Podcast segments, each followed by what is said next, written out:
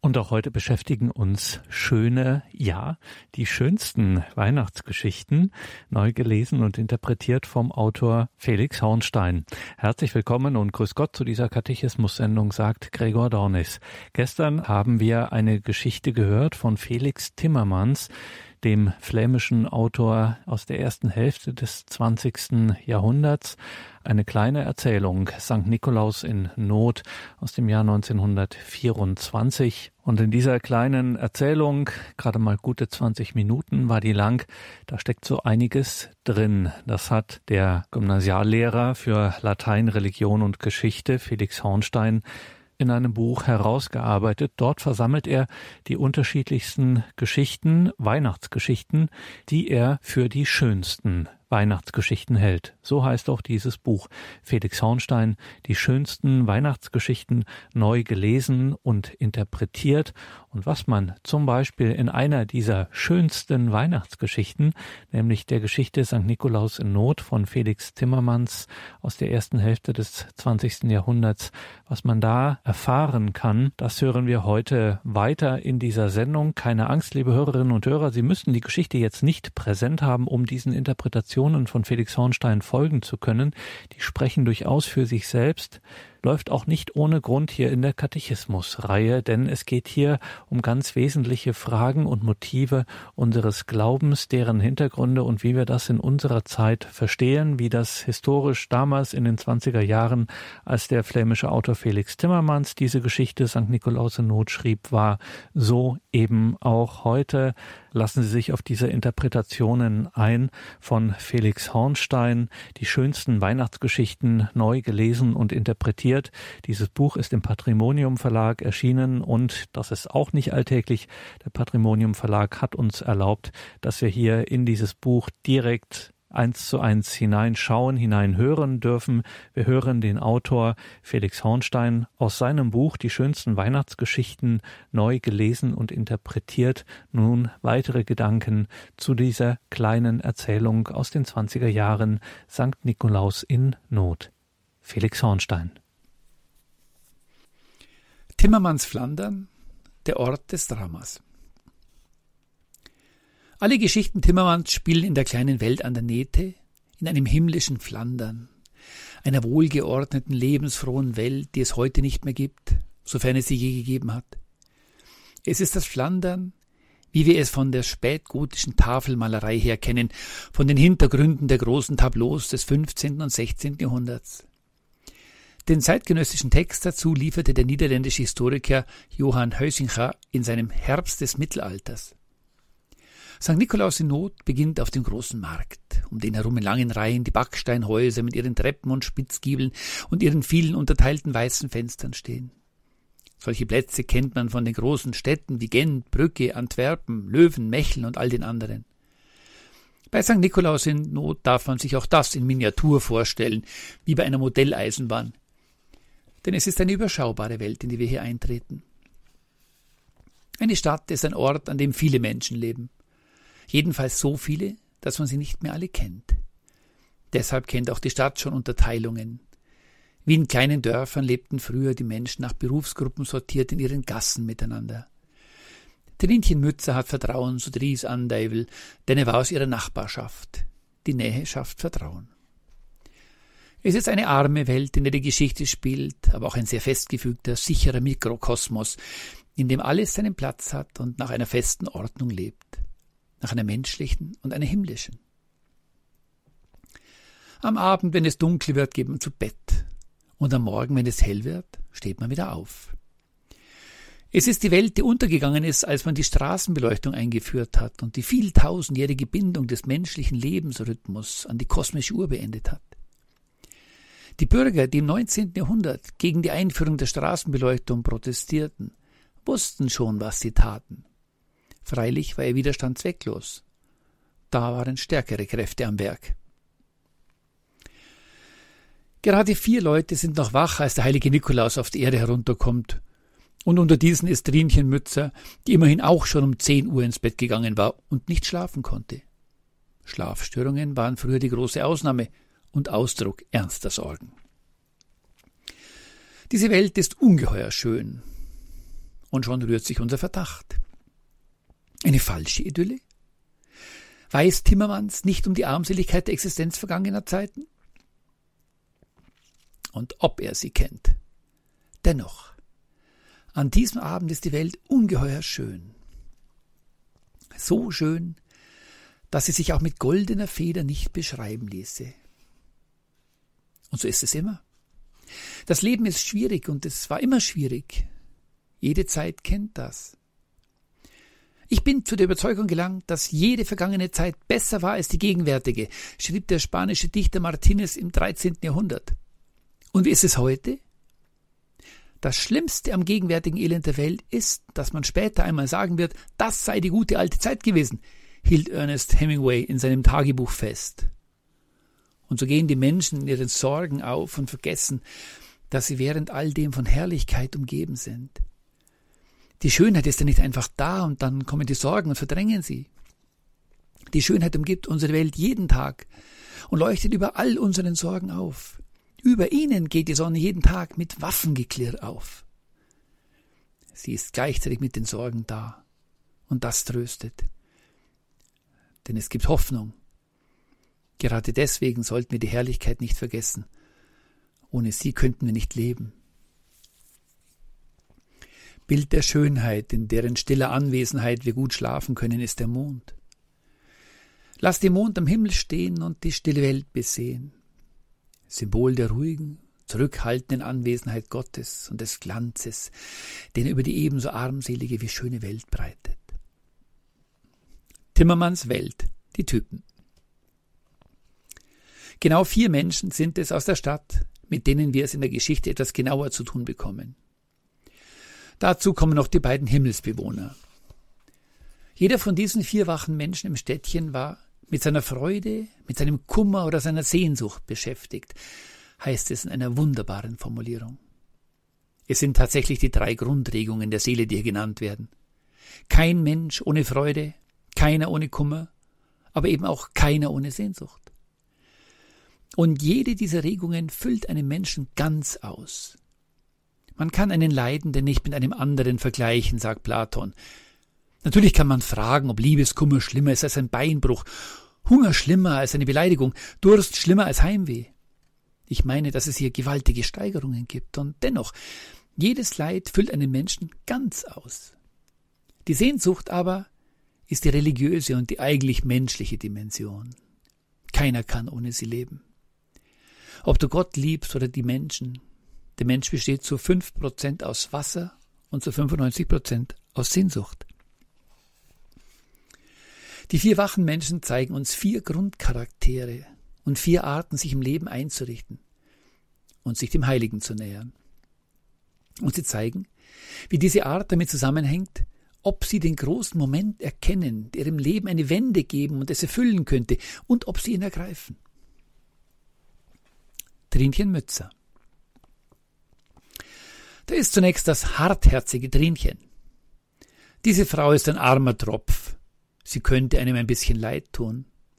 Eigentümerin eines bescheidenen kleinen Lädchens. Andererseits immerhin eines Lädchens, eines festen Zuhauses, eines Platzes in der Welt. Sie ist offenbar ohne Familie, allein, ängstlich, ohne rechte Zukunftshoffnung, aber eben auch berechnend, geizig, kleingeistig. Ihr fehlt jede Weite des Denkens. Nun könnte man sagen, wie auch. Wo sollte sie diese herhaben? Wir haben aber gesehen, dass andere Leute in noch traurigerer Situation anders gehandelt haben und anders drauf waren. Ihr Herz war in einen Dornbusch gefallen. Trinchen Mützers Herz war ganz durchstochen und durchbohrt. Herrlich die bildhafte Sprache Timmermans, die mir an dieser Stelle als Kind in ihrer Direktheit immer einen Schauder eingejagt hat.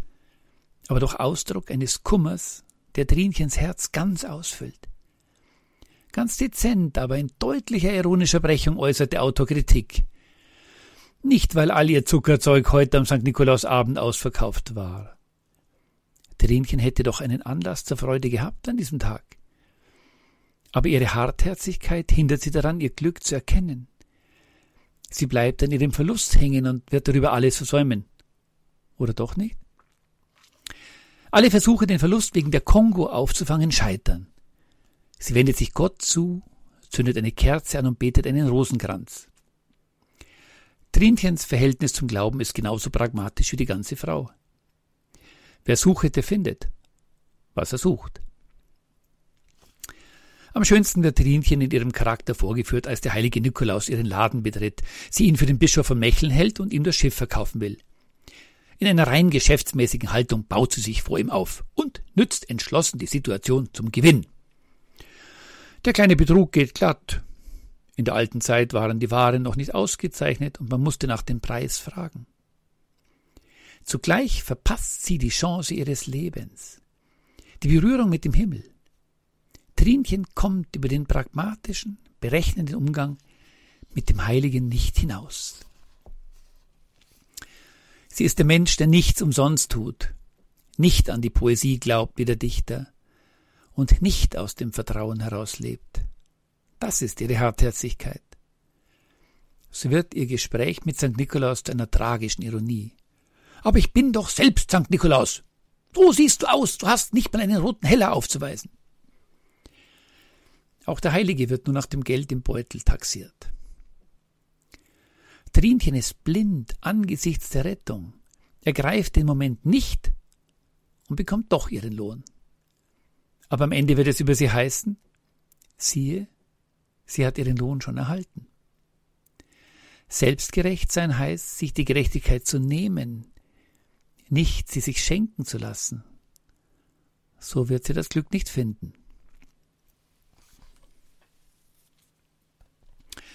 Remoldus Kersmakers. Ganz anders der Dichter. Eine tragische Gestalt, eine gescheiterte Existenz, wie wir sagen würden, aber doch ungleich sympathischer. Remoldus Kersmakers, der Name zergeht auf der Zunge, ist der Mensch nicht von dieser Erde. Schon so lange ist gestellt, verortet ihn über den Menschen. Und als er mit den anderen spricht, tut er es von oben herab. Sein Pathos hat etwas Theatralisches, etwas Lächerliches. Er steht auch praktisch nicht fest auf dem Boden.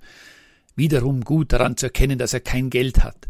Er kaute an seinem langen Haupt und Barthaar vor Hunger. Er war vier Wochen Miete schuldig.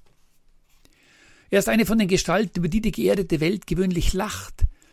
So wie Thales von Milet, der erste Philosoph, von einer thrakischen Bauernmagd ausgelacht wurde, weil er beim Betrachten der Sterne in einen Brunnen fiel. Aber Remoldus ist nicht nur moralisch der Bessere, er hilft sehr effektiv im Rahmen seiner Möglichkeiten. Er gehört auch zu den Gestalten, die das Spiel gewinnen. Seine Sehnsucht richtet sich auf den Himmel, auf den wirklichen Himmel. Er wird belächelt von der Welt, aber er lebt ganz und gar aus dieser Sehnsucht heraus. Mehr als das. Er gehört zu den wenigen Menschen, die die begnadete Schönheit des Städtchens sehen. Als Karikatur eines antiken Dichters hofft er auf den Kuss der Musen. Welche Muse kommt, mir Heldengesänge zu diktieren? Im Himmel hofft er, die anderen Dichter zu treffen. Seine Hoffnung ist so real, seine irreale, ins Fantastische gehende Haltung so echt, dass er die himmlische Wirklichkeit erkennt, als sie sich ihm zeigt und den Kairos ergreift. Der scheinbar dumme, abgehobene Naive ist am Ende der einzige wirkliche Realist. Wenn der Glaube wahr ist, ist der Gläubige der Einzige, der die Wahrheit sieht. Dabei geht sein Glaube nicht wortwörtlich in Erfüllung. Es war ja auch nur ein Glaube. Jetzt schauen wir in einen Spiegel und sehen nur rätselhafte Umrisse. Dann aber schauen wir von Angesicht zu Angesicht. Der Glaube ist immer von der Art, dass wir nur ahnen, was noch offenbar werden soll. Er ist immer wie ein fremdes Land, das ich von Bildern und Erzählungen her schon kenne und das doch ganz anders ist, wenn ich es das erste Mal betrete. Ich erkenne es wieder und doch ist alles neu. Remoldus bekommt als Lohn die Begegnung mit dem wirklichen Himmel. Seine Erwartung des Musenkusses wird erfüllt, wenn auch ganz anders als geplant. Er ist, wie es in einem Witz heißt, nicht Taliter, so, nicht Aliter, anders, er ist Totaliter Aliter, ganz anders. Trinchen Mützer, wie alle Materialisten, die ihr folgen, wird Remoldus niemals verstehen. Aber sie kennt seine Sehnsucht nicht. Sie ist ein Münchner, der sich den Himmel auch nur als ein Hofbräuhaus vorstellen kann. Freilich erfahren wir nicht, wie es Remoldus Kersmakers in seinem weiteren Leben noch ergehen wird. Er bleibt eine Randfigur. Aber er erlebte doch die Begegnung mit dem wirklichen Himmel. Und davon fällt ein Glanz auf sein ganzes Leben. Dries Andeivel Viel pragmatischer als der Dichter ist Dries Andeivel. Und dennoch unterscheidet er sich wesentlich auch von Trinchen, die aus seiner Nachbarschaft ist. Wie sie lebt auch der Turmwächter allein, aber er ist nicht gefrustet und verhärtet. Er macht das Beste aus seiner Situation. Im Übrigen bleibt er aus professionellen Gründen wach. Beim Turmwächter sind es nicht die Sorgen, die ihn am Schlafen hindern. Wie Trinchen und im Gegensatz zum Dichter ist auch Dries geerdet. Er steht mit beiden Beinen auf dem Boden, ist pragmatisch nüchtern, kein Mann der Zwischentöne und sophistischen Denkens. Eigentlich ist Ries eine Figur, die am Rande steht und erst am Schluss und nur kurz ins Spiel kommt. Doch ist er am Ende der wichtigste von allen. Er rettet die Situation, indem er das Schiff kauft. Dries steht für die bodenständige, einfache Religiosität, für den Volksglauben. Gerade sein Realismus lässt ihn auch die himmlischen Dinge realistisch betrachten. Ich weiß nicht, ob er lügt, aber so sieht St. Nikolaus doch aus in den Bilderbüchern von unseren Kindern und dem Kirchenfenster über dem Taufstein und wenn es nun wirklich ist? Wir sehen die himmlischen Dinge auf unserer Welt nie eins zu eins. Doch wenn unsere Bilder wahr sind, werden sie uns helfen, die Dinge wiederzuerkennen. Wie eine Landkarte uns hilft, uns auf unbekanntem Terrain zu orientieren. Dries Andeivel glaubt St. Nikolaus und das wird sein Glück werden. Der nüchterne Verstand des Dries Andeivel schaut durch die Bilder hindurch, besser mit ihnen. Durch die gemalten Scheiben sieht man das Himmelslicht durchscheinen. Auf ihnen zeigt sich der wirkliche St. Nikolaus. Als es darauf ankommt, handelt Dries zupackend. Als man ihn braucht, ist er da. Ein Heiliger nicht der großen Worte, dafür der tätigen Nächstenliebe. Dries führt ein einsames Leben im Turm, allein, aber gutmütig. Sein Trost, die Lieder, in denen sich die Sehnsucht seines Herzens ausdrückt, und das Bier. Nicht ganz zur winterlichen Stimmung will das Jagdlied passen, das er singt. Es wollte ein Jäger früh aufstehen. Oder doch? Der Jäger ist der Mensch, der ein unsichtbares Ziel vor Augen hat. Er ist unterwegs, weil er das Wild erreichen will. Und das Lied, das er singt, ist zugleich ein früher bekanntes Liebeslied. Der einsame Nachtwächter hat die Liebe wohl noch nicht gefunden. Wird er sie finden?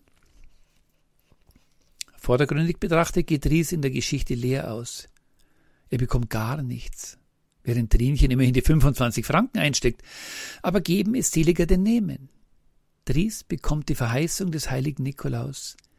Wenn er das Schiff bezahle, solle ihm auch alles Glück der Welt werden. Wir erfahren nicht, ob oder wie diese Verheißung in Erfüllung gegangen ist. Aber wissen wir nicht und zeigen nicht alle klugen Geschichten, dass es auf das Glück ankommt, dessen Gegenteil das Unglück ist, nicht auf dasjenige, dessen Gegenbegriff Pech heißt?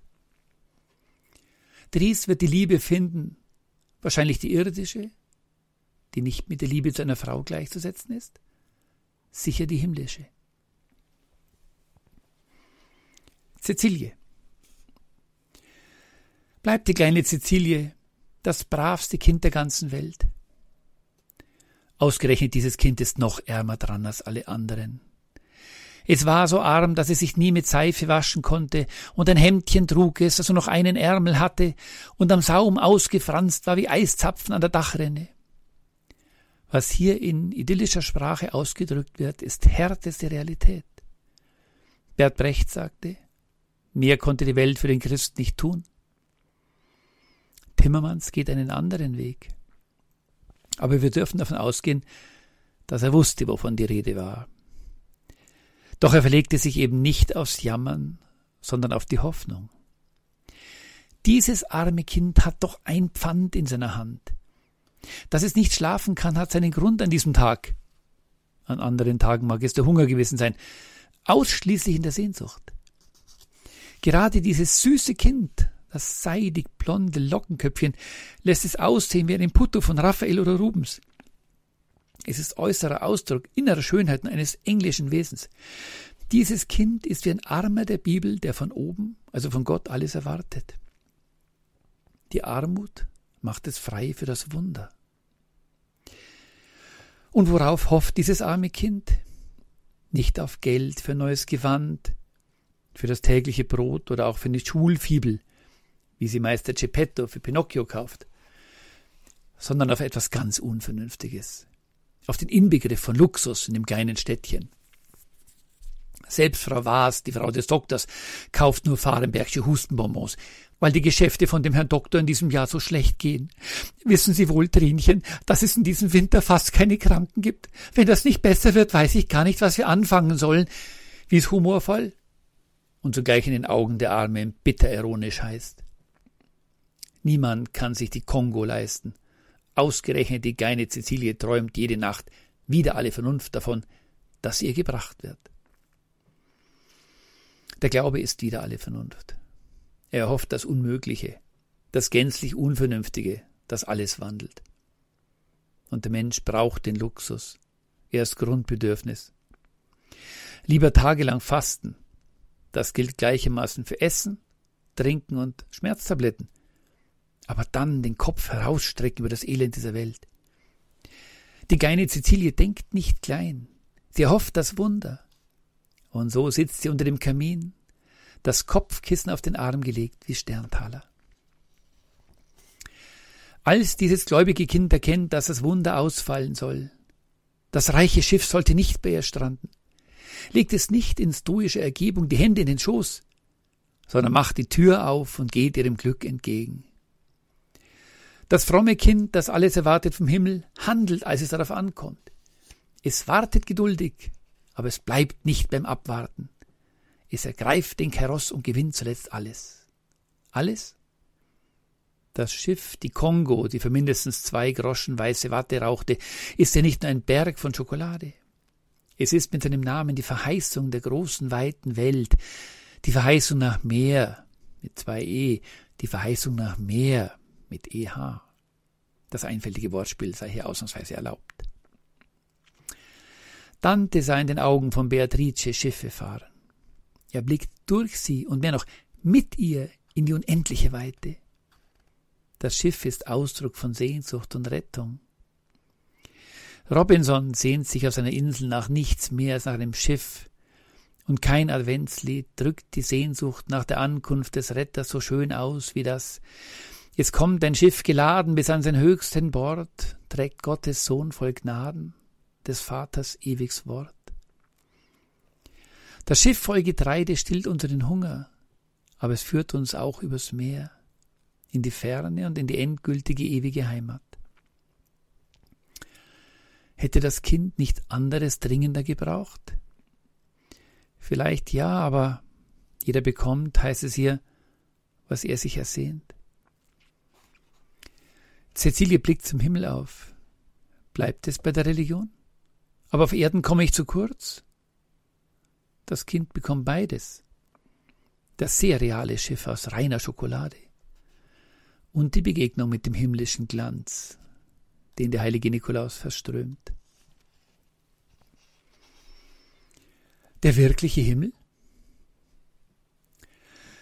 Bei Timmermans ist der Himmel tatsächlich sehr wirklich, eigentlich zu wirklich. Er befindet sich gleich hinter dem Mond, ist sehr real verortet, geradezu dinglich. Wirklich? Der Himmel selbst ist eigentlich nicht sichtbar. Es fällt nur von ihm ein Licht auf die Erde. Der Himmel bleibt Glanz, transzendenter, metaphysischer Glanz, der sich über die Menschen breitet, Schimmer der Hoffnung, die alles überstrahlt. Abglanz des wahren Seins aus der Fülle, das die erbärmliche Welt hält und in ihrer Erbärmlichkeit zugleich ertragbar macht. Ziel aller Sehnsucht. Timmermans malt ihn sehr anschaulich, aber nicht falsch. Er überschreitet keine Grenze. Und so wird sein Himmel zugleich zum Bild der Wahrheit des Seins. Der Himmel ist ja auch das göttliche Licht, das alles sieht, das also richtet, aber dessen vornehmste Eigenschaft doch die Herrlichkeit ist, die alles verwandelt und alles gut macht. Gott ist die Wahrheit, er ist gut und er ist mächtig, zieht allem Dasein eine absolute Grenze. Es geht um die Wahrheit des Lebens und darum, dass wir für die Herrlichkeit bestimmt sind. Sankt Nikolaus Wenden wir uns also den Gestalten zu, die aus dem Himmel zu uns gekommen sind, voran dem Heiligen. Wie ist er eigentlich? Nikolaus strahlt vor allem anderen Autorität aus, Stärke, ja Monumentalität. Er erinnert in seinem Äußeren an den Gottvater Michelangelos aus der Sixtinischen Kapelle im Vatikan. Die Verbindung von Alter, Zeichen der Ewigkeit und Kraft, Lebensfülle, lebensspendender Macht. Seine Bewegungen sind kraftvoll, aber gemessen. Er hat die Gravität eines Zwölfzylinders. Dabei ist er immer gütig und warmherzig. Seine Stimme ist tief, aber warm, wie Hummelgebrumm und er ist sehr darauf bedacht, allen Kindern ihre Geschenke zukommen zu lassen. Niemand darf am Nikolausabend leer ausgehen. Freilich bekommen rechte Taugenichts ja auch mal eine Rute. Die Güte des Heiligen ist gepaart mit seiner Gerechtigkeit. Er ist kein Opa, dem alles egal ist, und dem vor lauter Güte oder aufgrund beginnender Demenz der Blick für die Unterschiede verloren ginge. Im Gegenteil, Nikolaus verleiblicht die Spannung, die im Begriff Gottes liegt nämlich dass er gut ist und dass er mächtig ist, und jene zweite Spannung, die besagt, dass er zugleich barmherzig und gerecht ist. Eine schwierige Sache, da Barmherzigkeit ohne Gerechtigkeit unbarmherzig wäre. Er ist wie Christus zuerst Verkünder des Lichtes. Schon sein Kommen beginnt damit, dass sich der Mond wie ein runder Ofen mit silberner runder Tür öffnete und eine solche strahlende Klarheit niederstürzte, dass sie sich auch mit goldener Feder nicht beschreiben ließe. Nikolaus bringt das Licht aus dem Himmel auf die Erde. Dieses Licht ist himmlischer Glanz. Es ist aber auch der Glanz der Wahrheit, Veritatis Splendor, und die Klarheit und Unerbittlichkeit des Guten. Weit davon entfernt nur eben nett zu sein und alles Unrecht um sich herum geschehen zu lassen, verkörpert Nikolaus auch die Strenge der Güte. Gott ist heller um uns als dieses Licht, sagt er, und duldet keine Advokatenkniffe. Der Heilige geht keine faulen Kompromisse ein, um sich aus der Situation zu retten. Das wäre mit seiner Würde nicht vereinbar. Wir wollen diesen Gedanken ernst nehmen, so leicht er von Timmermans auch ausgesprochen wird. Das Gute ist die Stelle, an der der Himmel offen steht, das Einzige, was wir von Gott sehen können. Das Gute ist überall. Wir wissen darum und wollen oft genug nichts davon wissen. Aber wir entgehen ihm nicht. Da hilft keine Flucht außer Landes und kein Marsch zum Nordpol. Steige ich zum Himmel hinauf, so bist du dort. Bette ich mich in der Unterwelt, siehe, auch da bist du. Nehme ich die Flügel der Morgenröte, lass ich mich nieder am Ende des Meers, wird auch dort deine Rechte mich führen deine Rechte mich halten. Nikolaus weiß um seine Würde. Er weiß, dass er vom Himmel geliehene Gewänder trägt. Diese Kleider umhüllen sein Wesen und nehmen ihn doppelt in die Pflicht. Wie ein Priester, der in persona Christi handelt, muss er mit seinem Leben ausfüllen, was er ist. Oder besser, er hat diese Verpflichtung ausgefüllt und daher darf er im Himmel wohnen. Nikolaus, könnte man sagen, verschwindet geradezu hinter seiner Verkleidung. Es ist die Pracht des Bischofsgewandes, die ihn auszeichnet. Diese ist bisweilen überzeichnet bis zur Karikatur. Sankt Nikolaus strich nachdenklich über seine von vier Falten durchzogene Stirn, neben der schon Löckchen glänzten, denn sein Bart begann dicht unter dem Rande seines schönen Huts. Es ist der heilige Nikolaus mit seinen honiggelben Augen, vor dem man als Kind staunend steht. Doch wie sollen wir die Kleider sehen? Im apokryphen Philippus-Evangelium findet sich die auf den ersten Blick merkwürdige Aussage. In dieser Welt sind die, die Kleider anziehen wertvoller als Kleider. Im Himmelreich sind die Kleider wertvoller als die, die sie angezogen haben. Das heißt doch, dass die Menschen, die in die Herrlichkeit des Himmels eingehen, von einem göttlichen Glanz umflossen sind, der mehr ist als der Mensch selbst und der ihn zu mehr macht, als er ist. Er selbst verschwindet dabei nicht. Vielmehr kommt der, der diese Herrlichkeit würdig ist, darin zum Leuchten. So wie ja auch ein Schmuckstück nicht dazu da ist, von der Hässlichkeit des Ausgezeichneten abzulenken, sondern im Gegenteil, die Schönheit besser zum Leuchten zu bringen. Der Heilige ist also nicht herrlich aus sich selbst heraus, das ist nur Gott, sondern er ist der, der zeigt, wie Gott ist. Er leuchtet wie der Mond. Was für Christus vor allen anderen gilt, dass er zeigt, wer Gott ist. Wer mich sieht, sieht den Vater. Oder niemand hat Gott je gesehen. Der Eingeborene, der Gott ist und im Schoße des Vaters ruht, er hat Kunde von ihm gebracht. Gilt abgestuft auch von den Heiligen. Nikolaus erinnert nicht umsonst an die Darstellungen Gottvaters. Sankt Nikolaus ist sich seiner Würde auch bewusst. Nicht nur, dass man sich in solchen Gewändern nur majestätisch bewegen kann. Nikolaus weiß auch von seiner Würde und von ihrem Grund. Ich, der ich im Himmel wohnen darf, weil ich drei Kinder, die schon zerschnitten und eingepökelt waren, wieder zum Leben gebracht und ihrer Mutter zurückgegeben habe. Da beruft er sich auf seine Wundermacht. Auf seine Wundermacht? Auch der Heilige wirkt keine Wunder aus sich selbst heraus. Er ist nur Vermittler. Sie geschehen auf seine Fürbitte. Der Heilige ist, wie Christus, ein Fenster, das das himmlische Licht hindurchlässt. Die Kleider, besser, die wertvolle Mitra, könnte dem Heiligen nützlich sein. Warum verkauft er sie nicht, um der kleinen Cäcilie zu helfen? Ist nicht die Fürsorge für die Armen wichtiger als aller Prunk? Eine Frage von bleibender Aktualität. Die Antwort Timmermans? Alles das war ihm vom Himmel geliehen, und es wäre Heiligenschändung gewesen, es wegzugeben. Wir wollen auch diese Antwort ernst nehmen. Es gibt Dinge, die gehören einem ganz und gar. Das Taschengeld zur freien Verfügung kann ich ausgeben, wie ich will. Andere Dinge sind zweckgebunden. Schon das Geld, das ich als Vater verdiene, muss zunächst zur Versorgung meiner Familie dienen, der gegenüber ich eine höchst unmittelbare Standespflicht habe. Auch die Steuern und Abgaben müssen bezahlt werden. Was für das Geld gilt, gilt weit mehr für Dinge, die ich empfangen habe, die mir gehören und doch nicht gehören, wie zuallererst mein Leib.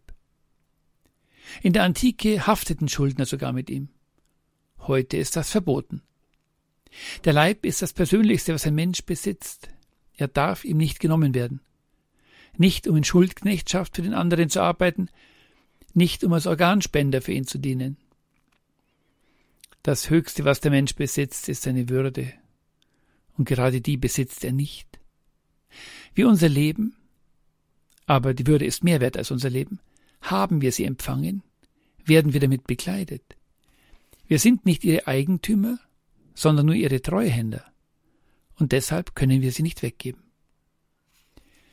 Es gibt deshalb auch keine moralische Verpflichtung, was zur Würde gehört, einzusetzen, um eine Not zu lindern. Schon die freiwillige und postmortale Organspende muss deshalb eine freiwillige Leistung bleiben. Und es darf niemand ein Vorwurf daraus gemacht werden, wenn er nicht bereit ist, seine Organe herzugeben. Nicht dürfen ist hier identisch mit nicht können. Und so kann St. Nikolaus seine Mitra nicht für das Schokoladenschiff hergeben. Nikolaus gibt, was er zu geben hat. Er gibt den himmlischen Glanz, der mehr ist als alles andere, was er geben könnte. Er wird aber auch Mittel finden, der kleinen Cecilie auch ganz real zu helfen. Denn das Schokoladenschiff ist beides. Es ist die Verheißung der großen Fahrt und besteht doch zugleich ganz irdisch real aus Schokolade, einem Lebens- und Genussmittel zugleich.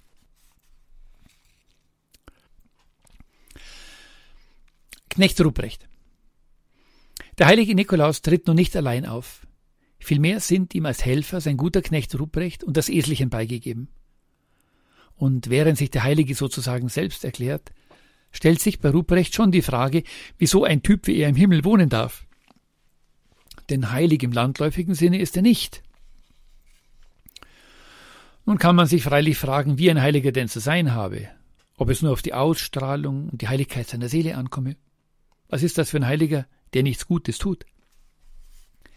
Vielleicht darf man auch diese Tatsache schon als eine tröstliche Aussage ansehen. Ja, auch weniger durchgeistigte Typen wie unser Rupprecht können im Himmel Platz finden. Er ist ein pragmatischer Typ, auch kleineren Genüssen wie dem Rauchen nicht abgeneigt.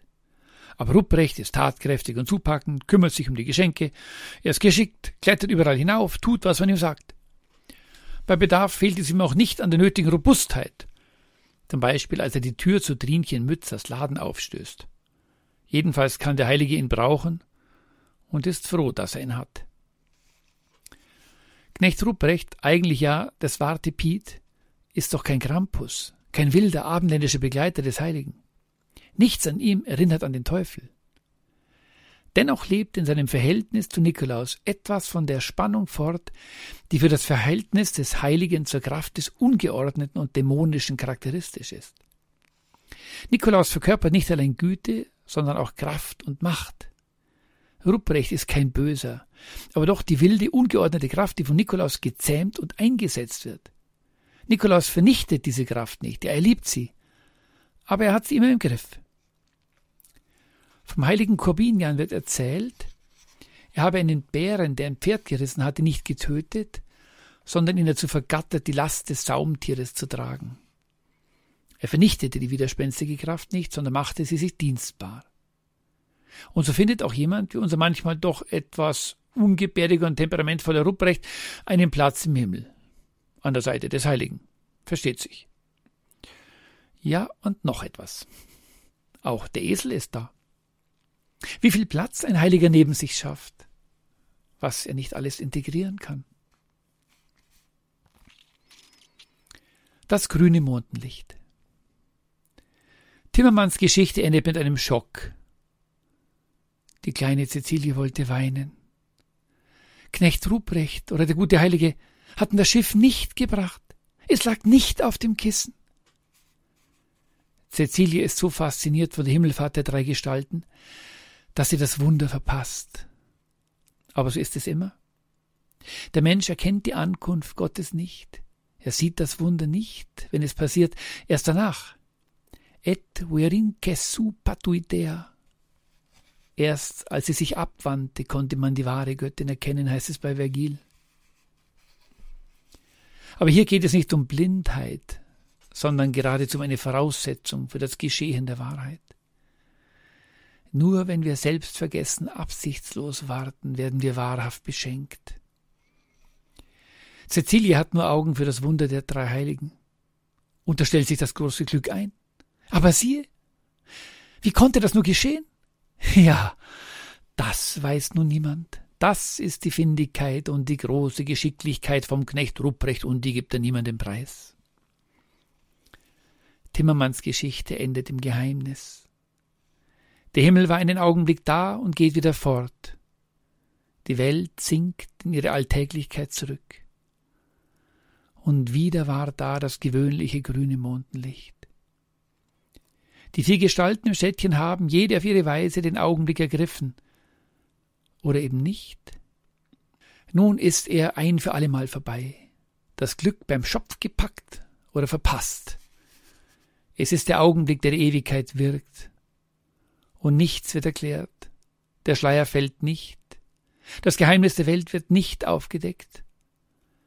Aber es ist ein Glanz über ihr gelegen, der uns Hoffnung auf das Unsägliche, besser auf das Unaussprechliche macht. Timmermans schafft nicht wie so häufig eine Idylle, hinter der schon das Grauen hervorschaut. Er geht den umgekehrten Weg, geht aus vom Grauen, hinter dem die Idylle aufleuchtet der Morgenstern nach dunkler Nacht.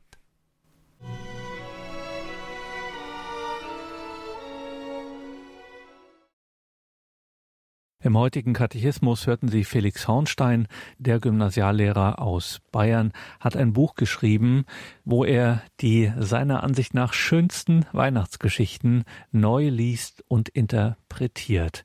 Erschienen ist dieses Buch im Patrimonium Verlag und dieses Buch eröffnet mit der Erzählung St. Nikolaus in Not Sie hat uns gestern und heute beschäftigt. Deswegen hier ganz besonders der Hinweis auf unsere Mediathek, dass Sie das nochmal nachhören können, den ersten Teil.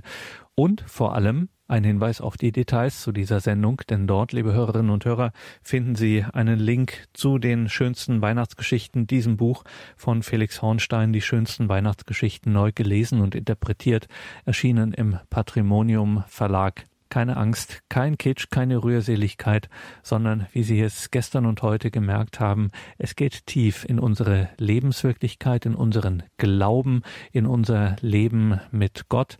Ein Buch, das man natürlich auch und gerade in der Advents- und Weihnachtszeit zur Hand nimmt, aber auch das ganze Jahr hindurch geistigen und geistlichen Gewinn daraus ziehen kann. Felix Hornstein, die schönsten Weihnachtsgeschichten, neu gelesen und interpretiert. Alles Gute und gottesreichen Segen Ihnen allen wünscht Ihr Gregor Dornis.